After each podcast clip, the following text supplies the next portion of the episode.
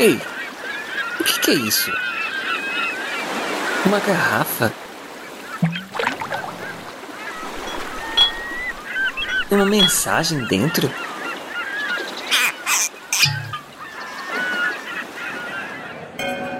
Você está ouvindo a Deriva Podcast com histórias para ouvir e pensar. Episódio de hoje: Só uma chance. Um texto de Alex Fábio Custódio, com vozes de Chico Gabriel e Suzana Gabriel.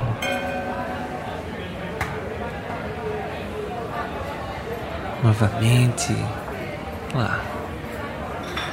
Como de costume, lá está ela. Dessa vez com uma calça jeans.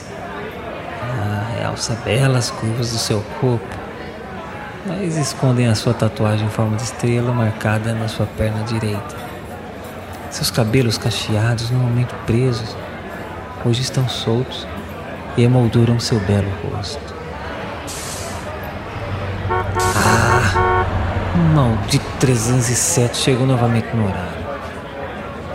Esse ônibus sempre acaba com a minha admiração platônica.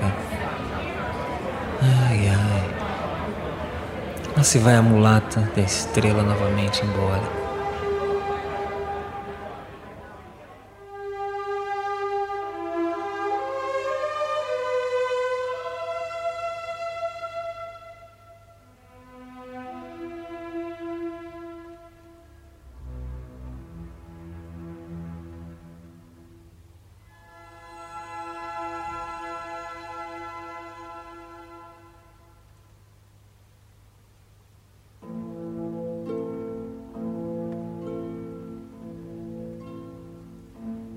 Tem sido assim alguns meses, desde a primeira vez que eu a vi parada no ponto de ônibus próximo ao restaurante onde eu trabalho como garçom. Ah, não, não, me entenda mal, eu não sou nenhum maníaco ou algo do tipo. Acontece que ela sempre pega o mesmo ônibus na direção da periferia, bem no horário em que eu estou arrumando as mesas na calçada, já esperando os clientes no final da tarde. Cara, você não tem noção de como essa mulher é linda. Linda e charmosa. Não me lembro de ver vestindo algo impróprio ou vulgar. Só queria uma chance de poder conhecê-la melhor.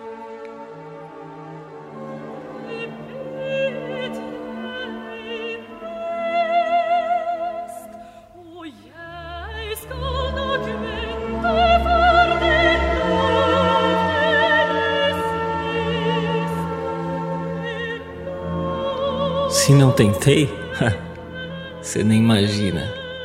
Teve uma vez que estava um calor terrível. Ela estava conversando com uma outra moça no ponto e apontaram para cá. Meu coração acelerou mais que um carro de Fórmula 1 quando elas começaram a caminhar em direção ao restaurante. Faltando poucos metros para o encontro,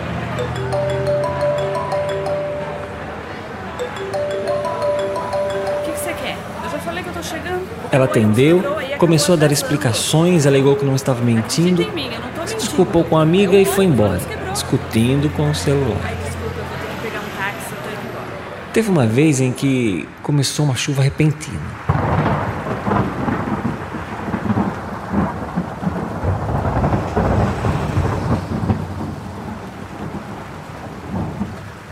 Ela estava usando uma blusinha com capuz, nada que lhe protegesse daquele temporal. Eu peguei uma capa de chuva que tinha no porta-malas do carro e fui oferecer emprestado. Quando estendi a mão com a capa dobrada, ela simplesmente recusou com um: Não tenho dinheiro, moço, obrigado.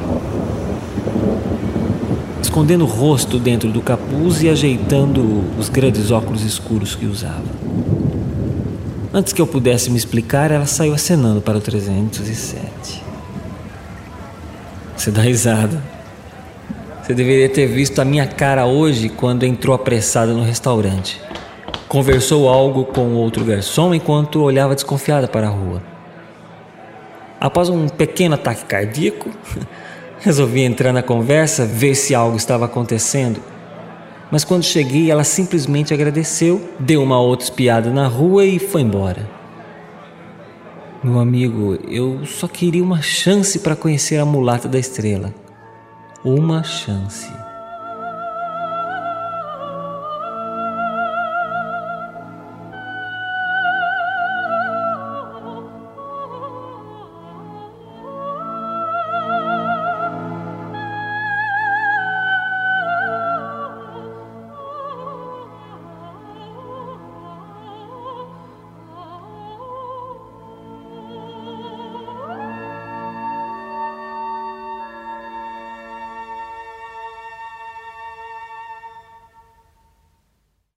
Já tem duas semanas desde aquele dia em que ela esteve aqui. Por mais que eu preste atenção todos os dias, não a vejo mais no horário do 307. Uma sensação triste de oportunidade perdida invade meu coração.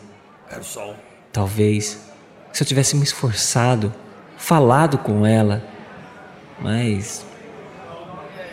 Agora tudo parece perdido. Oh, tá surdo, cara. Pois não, senhor. Aumenta o volume da TV. Queremos ouvir aquela notícia. Está passando um daqueles noticiários sangrentos de final de tarde.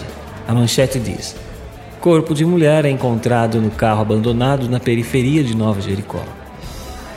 Eu não curto esses programas, a gritaria do apresentador e a falta de escrúpulos ao explorar a miséria alheia me deixam enojado.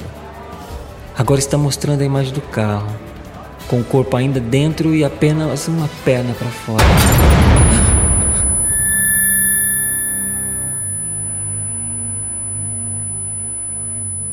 As forças das minhas pernas se vão, perco meu equilíbrio derrubando a bandeja e caindo sentado no chão. Um zumbido agudo invade meu ouvido e, e não consigo tirar os olhos da imagem gravada na perna pendendo do porta-malas daquele carro. Algumas pessoas me ajudam a levantar e me sentam em uma cadeira. Aos poucos, a vertigem e o zumbido vão embora. Eu ouço novamente o apresentador falando do bárbaro crime passional. A mãe da moça aparece chorando na tela, dizendo: minha filha era trabalhadora, nunca fez nada para merecer isso. Quantas vezes eu falei para ela largar daquele traste, sempre brigando, agredindo, perseguindo. Alguns dias ela me ligou chorando, falando que precisava de uma chance, só uma chance para ser livre.